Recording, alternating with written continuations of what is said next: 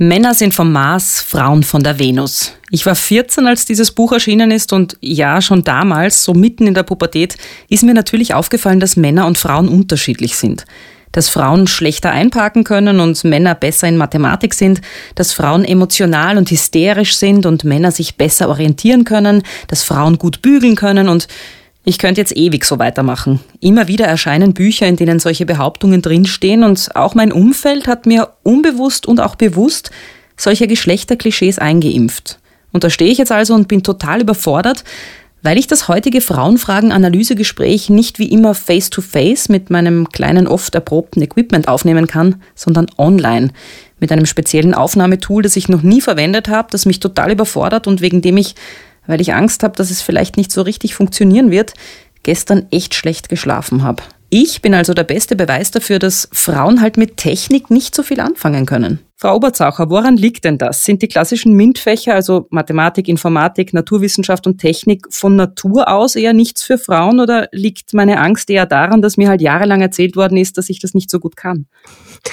Also das ist natürlich vollkommener Unsinn, dass Frauen äh, mit Technik nicht umgehen können grundsätzlich. Dass äh, es diese Unterschiede gibt, dafür äh, gibt es aber allerdings schon zweierlei Erklärungen. Das eine ist schon äh, die gesellschaftliche Erwartungshaltung, die kleinen Buben und Mädchen entgegengebracht wird und äh, da kriegt man das dann schon so ein bisschen mit.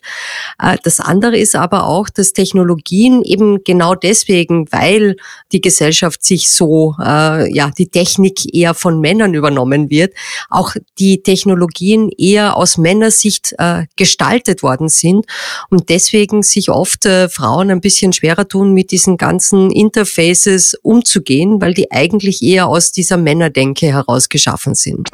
Oh Mann, was für Fragen. Frauenfragen, der Podcast mit mir, Marie Lang. Heute die Analyse mit Elisabeth Oberzaucher. Hallo, herzlich willkommen zum zweiten Frauenfragen-Analysegespräch.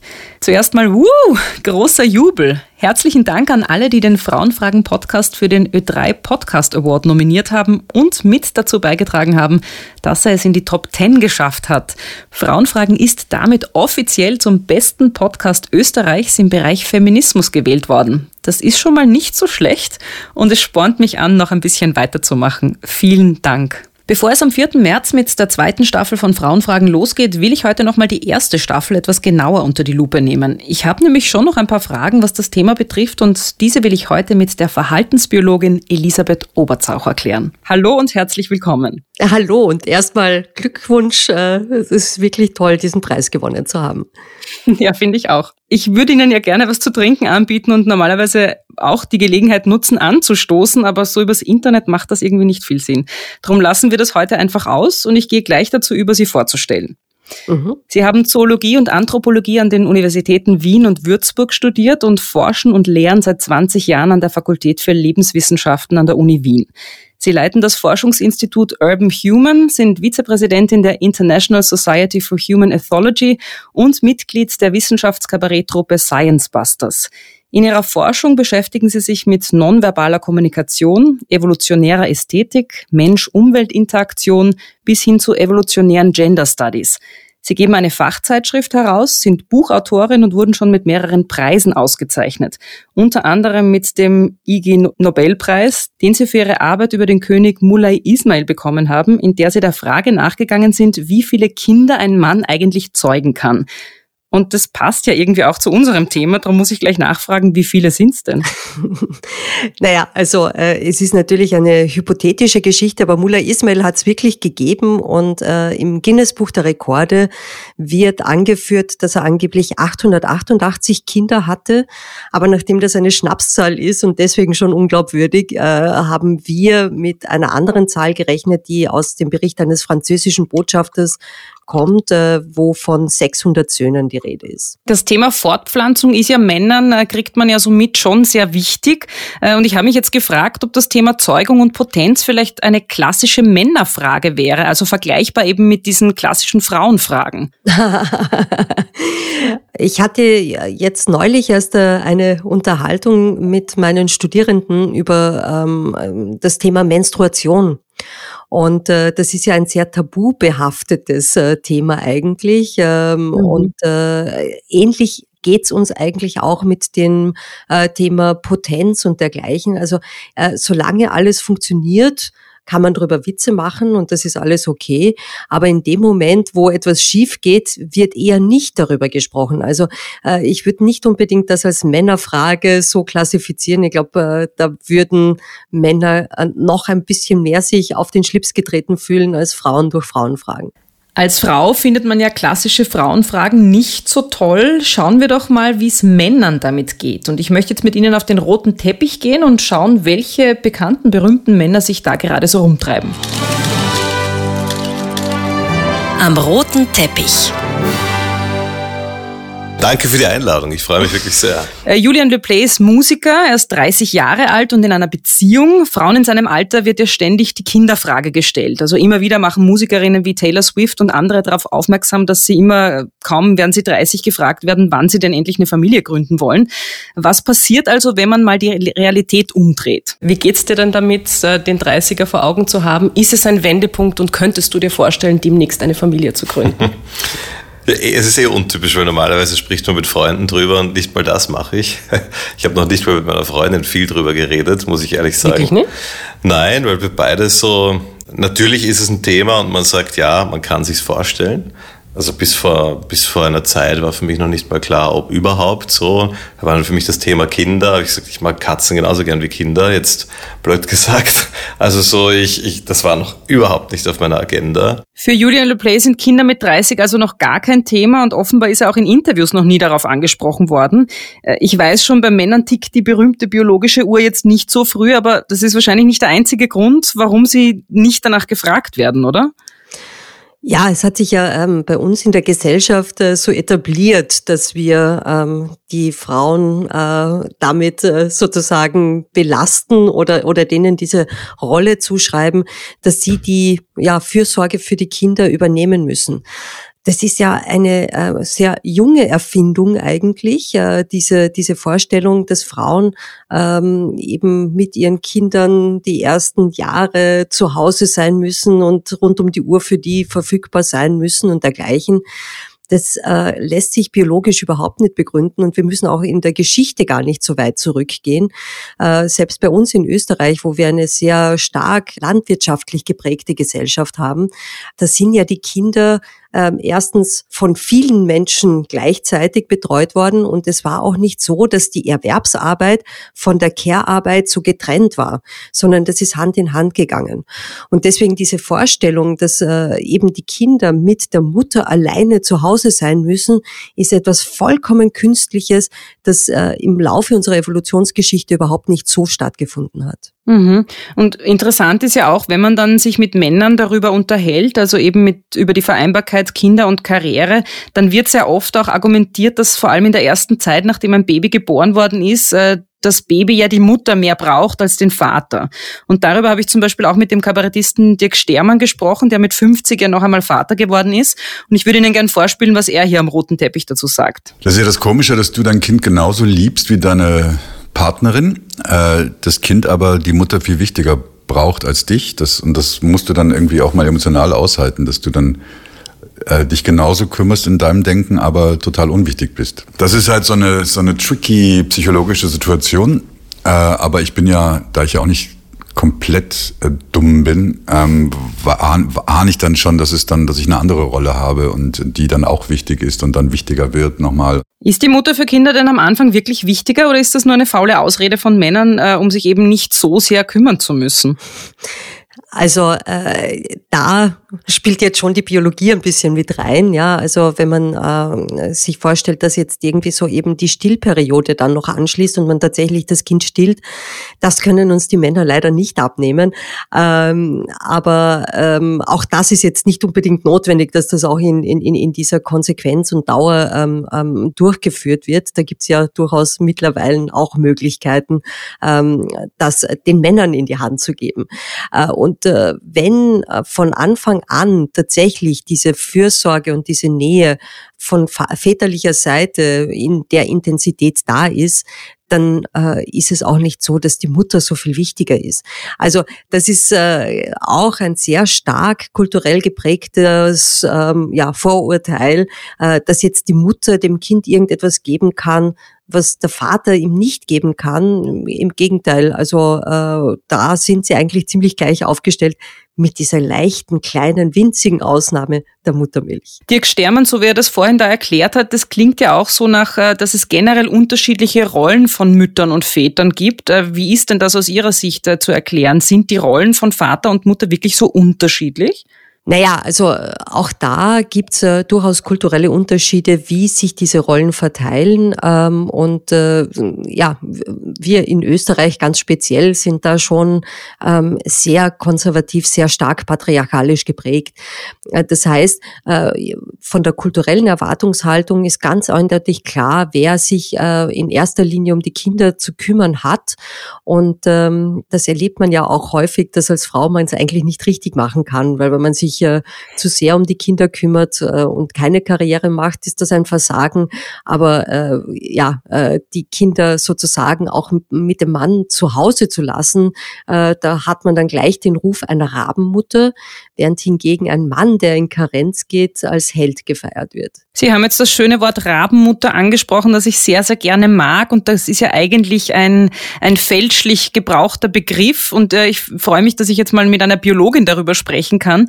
Könnten Sie diese, ähm, diesen falschen Begriff mal aufklären? Weil ich glaube, Rabenmütter sind gar nicht so, wie sie äh, in unserer Gesellschaft wahrgenommen werden, nämlich dass sie die Kinder vernachlässigen, oder? Nein, also die werden von ihren Müttern äh, durchaus sehr gut versorgt äh, und, und, und dementsprechend ist es eigentlich ein vollkommen äh, ja, irregeleiteter Begriff. Aber wie bei vielen Vögeln ist es einfach so, dass äh, da die ähm, Väter auch wirklich äh, ähm, ja, ziemlich gleichwertig eigentlich äh, involviert sind, äh, sowohl was das Ausbrüten, was äh, das Füttern betrifft. Und das ist ähm, äh, vielleicht auch der Ursprung, warum man sagt Rabenmutter. Nicht deswegen, weil die Mütter so nachlässig sind, sondern weil die Väter halt auch tun müssen. Das ist ja spannend. So habe ich das noch nie gesehen. Aber das ist eigentlich dann ein, schön, äh, eigentlich ein positiver Begriff dann auch. Total. Ich würde noch ganz gerne zum Stillen zurückkommen. Äh, darüber habe ich mit Dirk Stermann nämlich auch gesprochen, weil er da so sich als Stillexperte entpuppt hat. Und für mich war ja die erste Zeit mit Baby zu Hause, vor allem beim ersten Kind, sehr, sehr schwierig, weil ich mich so reduziert gefühlt habe auf diese Mutterrolle. Und ich habe das Gefühl gehabt, mich selbst gibt's gar nicht mehr. Ich bin nur noch Bedürfnisbefriedigerin vom Säugling. Und nachdem ich mit einigen Frauen darüber gesprochen habe, bin ich draufgekommen, okay, ich bin nicht allein damit, das ist nicht ich bin komisch, sondern das ist wirklich eine harte Phase der Umstellung. Und jetzt bin ich ja auch eine große Befürworterin des Stillens, war dann aber doch etwas skeptisch über Dirk Stermanns Aussage. Und vielleicht hören wir uns die kurz an. Das ist aber schwierig, sich, zu, sich begreifbar zu machen. Das Kind wird jetzt hier gerade gestillt und das ist eine wichtige Phase für dieses Kind hat auch und dann stehe ich zurück und zurückstehen, quasi man selber, das muss man halt irgendwie intellektuell und emotional begreifen hat und auch wollen und, und, mhm. und, und sinnvoll finden selber. Wenn man das nicht sinnvoll findet, ist es nur geschissen, weil man dann sich denkt, scheiße, jetzt könnte ich gerade in eine andere Abteilung wechseln, mhm. kann ich aber nicht, weil ich hier gerade rumstille. Also ich kann das eh alles sehr gut nachvollziehen und trotzdem werde ich, wenn ich es höre, leicht unrund, weil bei mir so das Gefühl entsteht, eben wie Sie es vorhin schon ein bisschen beschrieben haben, man kann es als Frau nicht richtig machen.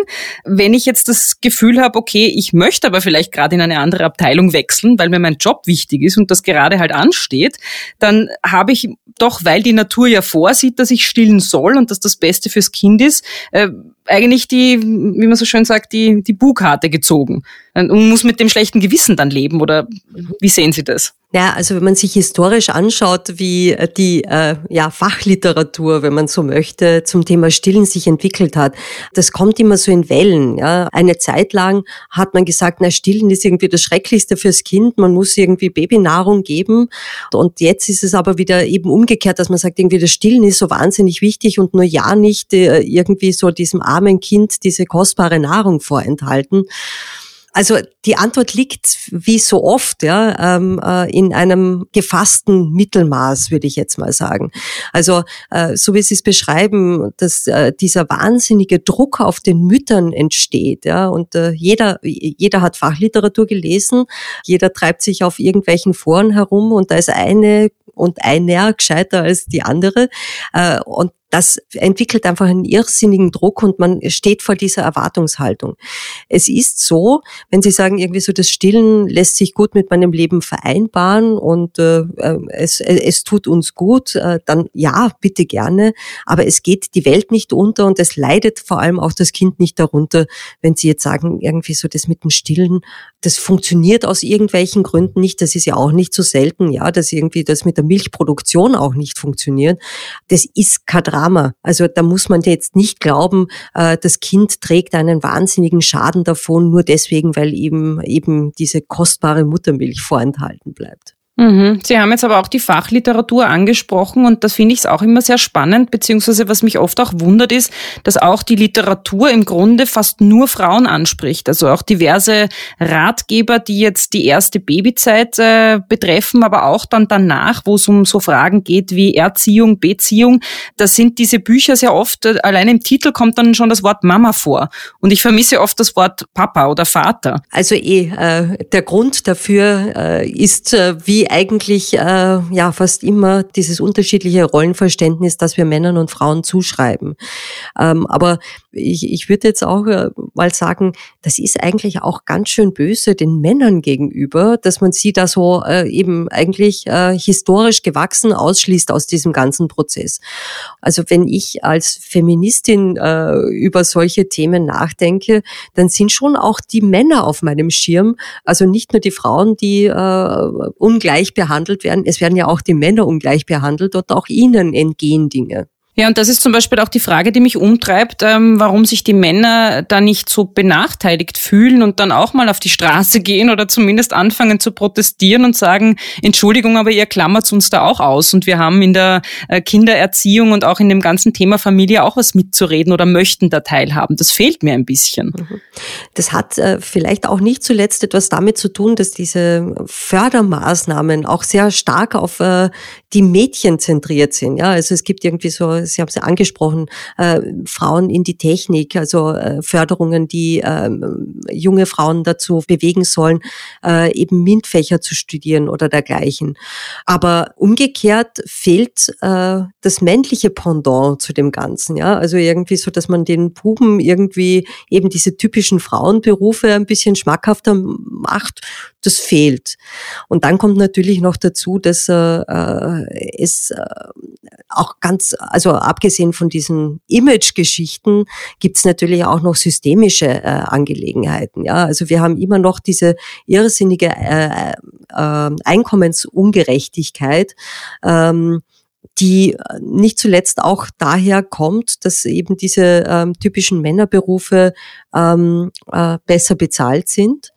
Und äh, das äh, macht natürlich auch Fesseln auf eine gewisse Art und Weise, weil natürlich die ökonomischen Rahmenbedingungen auch uns in unserer Entscheidungsfreiheit eingrenzen. Ich würde jetzt gern noch einmal auch so auf so biologische äh, Begründungen kommen, weil das ja eben sehr oft herangezogen wird und sich die die Natur ist so und so ja mit dem Feminismus sehr spießt.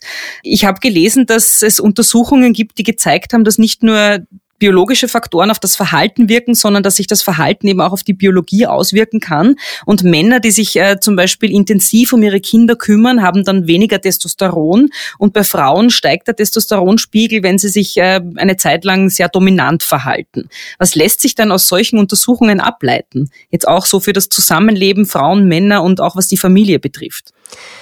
Also äh, das Verhalten wirkt sich äh, oder schlägt wieder zurück auf die, den Hormonspiegel. Also ähm, man ähm, kennt das jetzt nicht nur von Menschen, sondern auch von Tieren, äh, dass das durchaus eben Hand in Hand geht und dass es da so Verstärkungsprozesse gibt. Und äh, das kann dann schon auf diese Art und Weise, kann man schon sagen, ähm, ich bin jetzt nicht äh, meinen Hormonen unterworfen und ich muss jetzt einfach tun. Die Biologie ist ja nicht so, dass die uns etwas vorgibt und wir haben keine Möglichkeit, uns dagegen aufzubäumen, äh, sondern äh, ja, die macht uns vielleicht manche Verhaltensweisen leichter als andere. Aber wenn wir ähm, uns eben dagegen stellen. Und deswegen haben wir ja einen freien Willen. Deswegen sind wir ja vernunftbegabte Wesen, äh, dass wir dazu auch in der Lage sind. Und wenn wir das dann tun, dann kann es durchaus auch sein, dass diese äh, biologische Tendenz in eine bestimmte Richtung zu gehen einfach abgeschwächt wird. Mhm. Und dann gibt's aber auch oft die Begründungen, naja, Männer, die sich jetzt, ähm, also Männer werden manchmal auch belächelt, die dann irgendwie mit dem Tragetuch herumlaufen und äh, besonders viel Zeit mit ihren Kindern verbringen und dann auch so unter Anführungsstrichen weiche Männer werden. Kann sich das jetzt biologisch zum Beispiel auch auswirken? Also äh, diese, diese Vorstellung, dass richtige Männer die harten, äh, emotionslosen sind, das ist ja eigentlich auch eine absurde Vorstellung. Ähm, das sind auch nicht notwendigerweise die Männer, die äh, bei den Frauen die begehrtesten sind, äh, sondern e-, eben, also diese, diese weiche Seite, diese fürsorgliche Seite ist ja durchaus auch ein Aspekt des Mannseins, der durchaus auch erwünscht ist von den anderen sozialen Partnern, ob das jetzt Frauen sind oder auch andere Männer. Also das macht einen durchaus auch attraktiv in einem sozialen Gefüge, weil wenn ich die ganze Zeit nur herumrenne und aggressiv anderen die, Köpfe einschlage, dann verliere ich definitiv Kooperationspartner und habe eigentlich auch keine Zukunft. Mhm. Hier auf dem roten Teppich äh, haben wir auch noch den ehemaligen NEOS-Parteichef Matthias Strolz und der macht sich ja sehr, sehr viele Gedanken darüber, wann ein Mann ein Mann ist und äh, was Mannsein bedeutet und was da dazugehört. Und äh, da würde ich Ihnen gerne etwas vorspielen, was, wie er so dieses Thema sieht. Ich bin ja Häuptling Rotes Zelt, ja, ab und zu und, und äh, lauter Frauenthemen um mich. Äh, ich bringe jetzt da bewusst männliche Energie rein und verwechsel das ab und zu mit Aggressivität. Das mhm. ist sage, in mir wohnt tausend Jahre Krieg und, und natürlich habe ich das jetzt mit meiner Familientherapeutin besprochen, dass das eine seltsame Form der Männlichkeit ist. Ne? Da war jetzt sehr, sehr viel drinnen, also männliche Energie und äh, Frauenthemen und äh, tausend Jahre Krieg und Häuptling roter Zelt und so. Wie ist das einzuordnen und kann man das sagen? Was ist männliche Energie im Gegensatz zur weiblichen? Ja, tatsächlich tue ich immer da wirklich ein bisschen schwer mit diesen äh, äh, ja, Zuschreibungen, das ist jetzt typisch männlich, typisch weiblich. Also äh, wenn man eben Verhaltensforschung betreibt und äh, Geschlechterunterschiede auch äh, so untersucht, dann äh, sieht man immer wieder vor Augen, dass es sich da nicht um zwei Schubladen handelt, die irgendwie eben Mars und Venus darstellen, sondern wenn wir äh, Männer und Frauen als Gruppen betrachten, egal welches Maß sie hernehmen, sie haben da eben unterschiedliche Ausprägungen dieser Eigenschaften und äh, sie haben einen großen Überlappungsgrad zwischen den beiden Geschlechtern. Also ich nehme als Beispiel, um das zu illustrieren, immer gern die Körpergröße her. Männer sind im Durchschnitt größer als Frauen. Das ist äh, wissenschaftlich anerkanntes Fakt, also da gibt's Daten, Daten, Daten. Aber nichtsdestotrotz wissen wir alle, dass äh, es äh, durchaus einige Frauen gibt, die größer sind als so mancher Mann und umgekehrt. Das geht sich in unserem Kopf ganz gut aus, dass wir diese beiden ähm, Aspekte miteinander vereinen und äh, sozusagen jetzt einer großen Frau nicht unterstellen, dass sie eigentlich ein Mann ist und umgekehrt. Bei der Körpergröße gelingt es uns, bei anderen Eigenschaften überhaupt nicht. Also da ähm, agieren wir wirklich mit diesem Schubladendenken und versuchen das wirklich so einzuordnen. Und das äh, entspricht aber überhaupt nicht der zugrunde liegenden Datenlage. Also was wir sagen können, ist, dass bei bestimmten Eigenschaften, die sind im Durchschnitt bei Männern stärker ausgeprägt als Frauen und umgekehrt. Aber das heißt nicht, dass das jetzt wirklich so trennscharfe Kategorien sind, sondern es äh, eben wir sind uns sehr viel ähnlicher, als das oft klingt. Und, und äh, wie ist das dann zu erklären? Weil ich habe jetzt sofort im Kopf, es gibt, ich weiß nicht, wie viele tausend Beziehungsratgeber, die einem erklären, eben Männer sind so und Frauen sind so und äh, die uns helfen wollen, das andere Geschlecht besser zu verstehen. Ja, je. Was soll ich dazu sagen? Also äh, de facto gibt's ja äh, Ratgeber zu allen Themen äh, wie Sand am Meer, aber diese Kategorisierung und diese Allgemeinplätze sind oft äh, ja der Problemlösung eher im Weg, als dass sie tatsächlich dabei helfen. Mhm. Ich würde Ihnen auch gerne vorspielen, äh, wie Matthias Strolz die weibliche Energie beschrieben hat, weil er macht sich ja scheinbar wirklich sehr viele Gedanken darüber und er hat ja die männliche schon ganz gut jetzt äh, deutlich gemacht, wie er das sieht und die weibliche beschreibt das so. Die weibliche Energie äh, ist, ist more caring, die, die, die ist mehr kümmernd, die ist mehr tragend, die männliche Energie ist mehr Push. Ja? Natürlich können Frauen auch aggressiv sein, Halleluja. Ja? Aber die männliche Energie ist, ist more physical auch. Also, und dann gibt's so aber das ist wahrscheinlich nicht männlich-weiblich, aber ich bin halt stärker zuständig für die politische Welt. Du bringst so ein bisschen die Außenwelt. Ja, ich bringe das stärker oder? herein und ich glaube, dass das tradierterweise auch stärker der männliche Part ist. Was sagen Sie dazu? Das ist, glaube ich, irgendwie so, in, in, in dieser Wortmeldung kommt das gerade so ein bisschen durch, irgendwie so, naja, vielleicht ist irgendwie so diese Klassifizierung männlich, weiblich äh, und die Zuschreibung dieser Energien äh, zu Männern und Frauen nicht unbedingt die beste Methode. Vielleicht sollte man irgendwie so sich tatsächlich ein bisschen davon lösen. Ich stelle immer wieder fest, dass es äh, sehr viele Faktoren gibt, die äh, das menschliche Verhalten beeinflussen. Jetzt haben wir viel über Kinder äh, zum Beispiel gesprochen. Die haben natürlich, also wenn, wenn ich jetzt in einer Familiensituation bin, habe ich ein ganz anderes Leben, werde ganz andere Verhaltensweisen an den Tag legen, als wenn ich kinderlos bin. Das heißt, ich als kinderlose Frau habe sehr viel mehr gemeinsam mit einem kinderlosen Mann, als ich mit einer frisch gebackenen Mutter gemeinsam habe in meinen Verhaltenstendenzen, in meinem Tun. Und dementsprechend, wir haben halt so diesen, diesen vordergründigen Fokus auf die Geschlechter, auf Mann und Frau. Und das nehmen wir her, um äh, die Welt in Klassen einzuteilen. Und dass wir das tun, dass wir die Welt in Schubladen organisieren, das macht uns das Leben schon leichter, weil auf diese Art und Weise wird die Komplexität reduziert. Aber es entstehen halt auch Schubladen, die nur mäßig geeignet sind, um tatsächlich dieses Problem äh, überhaupt zu lösen. Und äh, männlich-weiblich ist halt so eine dominante Kategorie in unserem Alltagsleben, dass wir das über alles drüber stülpen, mal als erstes und äh, da entgehen uns dann die anderen Aspekte, die unter Umständen eine viel bessere Trennschärfe oder eine viel bessere Vorhersagekraft hätten über bestimmte Unterschiede zwischen unterschiedlichen Personengruppen als äh, das biologische Geschlecht. Nichtsdestotrotz ist es ja so, dass äh, was jetzt die Kinderlosigkeit betrifft, da ja auch wieder eine große Kluft sich auftut zwischen Männern und Frauen, weil wenn wir jetzt wieder zu diesen klassischen Frauenfragen zurückkommen, um die sich ja hier dreht, dann äh, ist die Kinderlosigkeit bei Frauen immer ein sehr, sehr großes Thema und bei Männern wird es halt meistens so hingenommen. Zumindest nicht negativ bewertet. Bei Frauen hat es manchmal so einen negativen Beigeschmack. Also wie kann man denn Frau sein und dann aber nicht Mutter sein? Und vor allem keine Kinder wollen. Also genau. äh, entweder ist es äh, dieses äh, Mitleid, dass es nicht geklappt hat, oder es ist eben dieses Unverständnis gegenüber dem Unwillen das ist halt irgendwie wahrscheinlich schon dem zugeschrieben, dass äh, gerade was das Kindergebären betrifft, die, die weibliche Rolle dann doch noch ein bisschen eine ja, ausgeprägtere ist, dadurch, dass die Schwangerschaft äh, ein bisschen ein ja, umfassenderer Beitrag zu dem Ganzen ist. Und dementsprechend hängt da sozusagen mehr an der weiblichen Seite dran als an der männlichen Seite. Aber ähm, auch hier gibt's halt so dieses Erwartungsmodell grundsätzlich, dass man sagt irgendwie so, ja, äh, was hat man im Leben zu erreichen? Haus bauen, Auto kaufen, Kinder kriegen, Baum pflanzen. Ich glaube, das war's.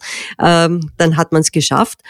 Und äh, äh, Männer können sich mit der Reproduktion einfach ein bisschen mehr Zeit lassen, deswegen, weil es wird zwar das genetische Material nicht unbedingt besser mit zunehmendem Alter, aber es gibt zumindest keine Menopause. Hier bei uns am roten Teppich steht ja immer noch Matthias Strolz und der macht sich ja nicht nur sehr viele Gedanken über sein eigenes Mannsein, sondern er hat auch gesagt, dass er gern mal wissen würde, wie das so ist, Frau zu sein, weil er glaubt, dass das ganz toll ist. Und auf meine Frage hin, was denn am Frausein so super ist, hat er Folgendes gesagt. Ich finde, dass ihr schöner seid.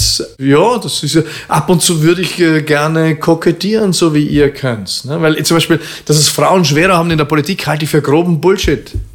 Äh, äh, ja, Frauen haben es leichter in Zeiten wie diesen, weil, weil alle händeringend Frauen suchen und weil Frauen natürlich auch einen, einen viel breiteren Instrumentenkoffer haben. In der Art und Weise, wie sie auf Menschen zugehen, äh, Menschen einkochen können. Und die Frauen haben schon ähm, zusätzliche Möglichkeiten der Kommunikation, weil einfach Männer ganz äh, billig funktionieren. Wenn man da so zuhört, das klingt ja schon nach äh, wahnsinnigen Vorteilen, die man als Frau hat. Äh, wie beurteilen Sie das? Ich finde das ja immer wieder erschreckend, diese äh, ja, Schwarz-Weiß-Beschreibung von Männern und Frauen. Das, was äh, durchaus eben wissenschaftlich unterstützbar ist, diese, ähm, die sozialen Fähigkeiten von Frauen sind tatsächlich ähm, stärker ausgeprägt im Durchschnitt als äh, von Männern. Ähm, und da gibt's auch äh, durchaus äh, evolutionsbiologische Gründe dafür, was etwas damit zu tun hat, dass nämlich äh, in unserer Evolutionsgeschichte wahrscheinlich die Männer eher dort geblieben sind, wo sie aufgewachsen sind äh, oder geboren wurden, also in ihrer Gruppe verblieben sind. Und die Frauen sind abgewandert und haben sich einer neuen Gruppe anschließen müssen. Und da muss man sich dann neue Verbindungen schaffen, neue Freunde finden, etc. etc. Und das hat dazu geführt, dass die halt äh, eben noch viel stärker diese sozialen Fähigkeiten entwickeln mussten. Aber was der Matthias Strolz da ein bisschen vergisst, ist, dass diese, dass diese Fähigkeiten ja aus einer Not heraus geboren worden sind, sozusagen. Also das ist jetzt nicht so, dass die gesegnet sind und eigentlich einen Vorteil haben, sondern es ist eigentlich hier, um für einen Nachteil zu kompensieren und möglichst irgendwie über diese Variante die Augenhöhe zu erreichen. Wie gut es uns gelingt, sieht man, glaube ich, also dass Frauen es in der Politik so viel leichter haben als Männer ich weiß nicht, ob ich das unterschreiben kann. Mhm, also das würde ich jetzt auch bezweifeln, weil äh, gerade wenn, wenn Frauen jetzt ihren unter Anführungsstrichen Vorteil vielleicht sogar ausnützen würden und eben damit kokettieren mit ihrer Schönheit und mit ihrem Aussehen und in High Heels irgendwo hinkommen, um die Männer dann abzulenken oder ich weiß nicht was, dann wird ihnen das ja auch wieder angelastet. Genau, also ähm, eine Frau, die attraktiv ist, äh, der wird das angelastet. Eine Frau, die wenig attraktiv ist, äh, der wird das angelastet. Äh, eben, das ist das ist schon äh, sehr schwierig, diese Balance zu finden, wo man dann tatsächlich die Inhalte transportieren kann, ohne dass man eben von diesen ganzen Nebensächlichkeiten abgelenkt wird. Mhm. Ich würde noch gern zu dem Thema kommen, das auch sehr viel mit Biologie zu tun hat, nämlich auch so die Triebhaftigkeit bei Männern. Und da gab es ja in den letzten Monaten und Jahren äh, sehr oft äh, Vorfälle, die, äh, über die diskutiert worden ist, wie MeToo zum Beispiel. Äh, wie ist denn das einzuordnen? Also ich, sage es jetzt wirklich ganz salopp und plakativ. Äh, sind Männer so triebgesteuert, dass sie einfach nichts dafür können? Oder wie, auch Matthias Strolz hat ein bisschen darüber gesprochen. Nein.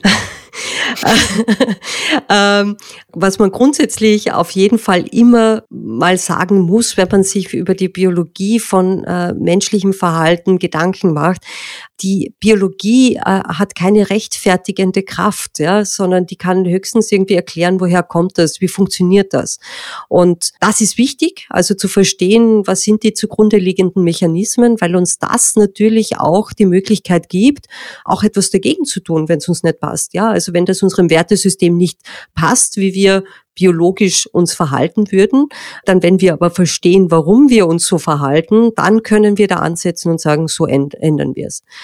Ähm, mhm. also die Biologie ist niemals dazu geeignet zu sagen, naja, äh, es ist halt die Biologie, ich kann halt nicht anders. Das stimmt so nicht, weil wir sind als Menschen ja ähm, auch vernunftbegabt. Wir haben äh, eben auch äh, eine Kultur, wir haben übergeordnete äh, Systeme, die unser Verhalten auch mitprägen.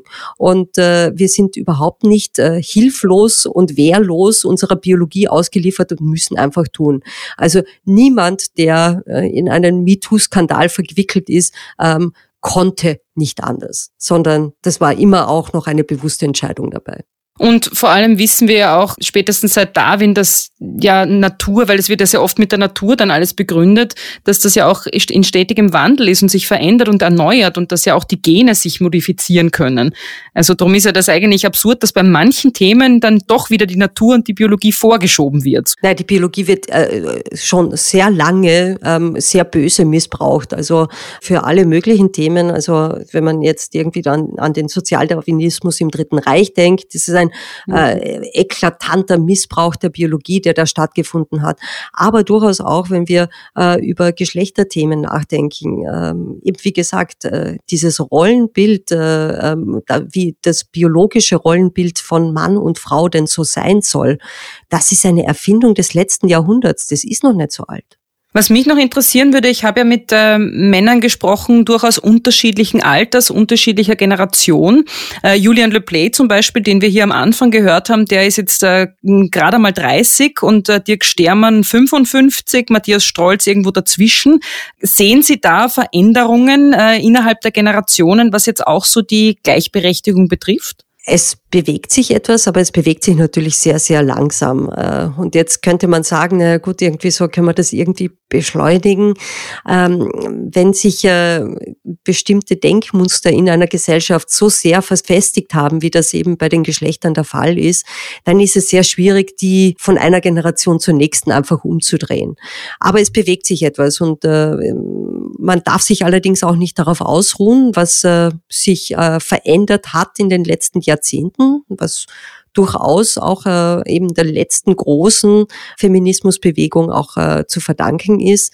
Also äh, dieses Thema äh, ist noch nicht aufgegessen, es ist noch viel zu tun und man muss dranbleiben und irgendwann einmal schauen wir uns, glaube ich, äh, dann tatsächlich auf Augenhöhe an und äh, wertschätzen uns für unsere Ähnlichkeiten und Unterschiede.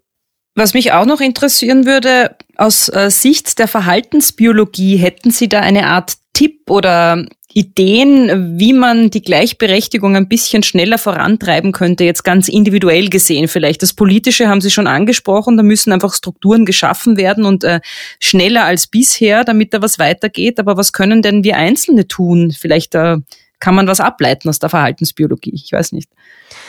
Naja, also äh, wie in jedem Kommunikationsprozess, äh, ein bisschen runter vom Gas mal. Also ähm, äh, wenn mir etwas auffällt, was äh, jetzt meiner Ansicht der Gleichberechtigung, der Gleichstellung widerspricht, dann bin ich jetzt nicht gleich äh, auf den Barrikaden und äh, äh mache Anklage. Einfach auch deswegen, weil sehr häufig ähm, diese Ungleichbehandlungen der Unbedachtheit geschuldet sind. Ja, also dadurch, dass das immer schon so gelaufen ist, wir denken gar nicht drüber nach und dann passiert das halt so. Und ähm, wenn man da dann äh, Menschen gleich so attackiert und frontal anspricht auf so etwas, dann sind sie in einer defensiven Stellung und aus dieser Defensive heraus lernt man nicht gut äh, sein Verhalten zu ändern, sondern da verfestigt sich so ein Verhalten eher. Das Beste zum Schluss. Gibt es eine Frau, wo Sie sagen, ja, die hat mich in meinem Leben bisher wahnsinnig inspiriert oder die bewundere ich, die finde ich toll? Ja, absolut. Das ist für mich äh, Verena Winniwater. Die ist Umwelthistorikerin, unglaublich gescheite, tolle Wissenschaftlerin. Aber nicht nur das. Also sie hat auch zwei Kinder, ähm, ist äh, eine unglaublich tolle Mentorin für ihre Studierenden, macht tolle Kommunikation über ihre Wissenschaft. Also die ist wirklich so eine rundum gute, tolle Frau, die ich auch noch äh, persönlich sehr gerne mag. Schön. Wieder eine in unserer Frauengalerie auf Instagram, die man dort äh, abbilden kann. Unbedingt. Freut mich sehr. Super, dann sage ich herzlichen Dank für das Gespräch. War sehr, sehr informativ und ich habe auch einiges gelernt. Freut mich sehr. Super. Alles Liebe. Das war Frauenfragen, die Analyse. Nächste Woche gibt es eine neue Folge und am 4. März startet dann die zweite Staffel von Frauenfragen, der Podcast mit mir, Marie Lang. Wenn ihr Lust habt, schaut doch auch auf der Instagram-Seite von Frauenfragen vorbei. Da gibt es gerade eine wunderbare Kunstkooperation, für die sich Illustratorinnen mit dem Thema Gleichberechtigung auseinandergesetzt haben. Und da sind wirklich poppige, quietschige, unfassbar gute Bilder entstanden. Frauenfragen jetzt also für die Augen und für die Ohren. Bis dann!